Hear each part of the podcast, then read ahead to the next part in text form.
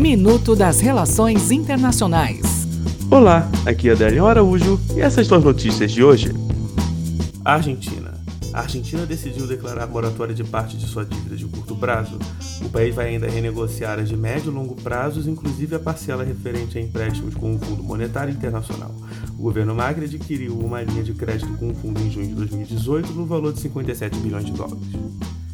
Reino Unido. A Rainha Elizabeth II aceitou nesta quarta-feira o pedido do primeiro-ministro Boris Johnson para prorrogar a volta do parlamento britânico.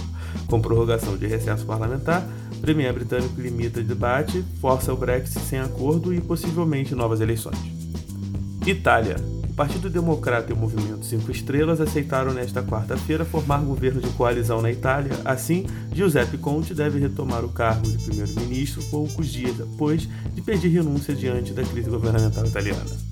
Até o próximo minuto. Enquanto isso, aproveite mais conteúdo no portal seire.news.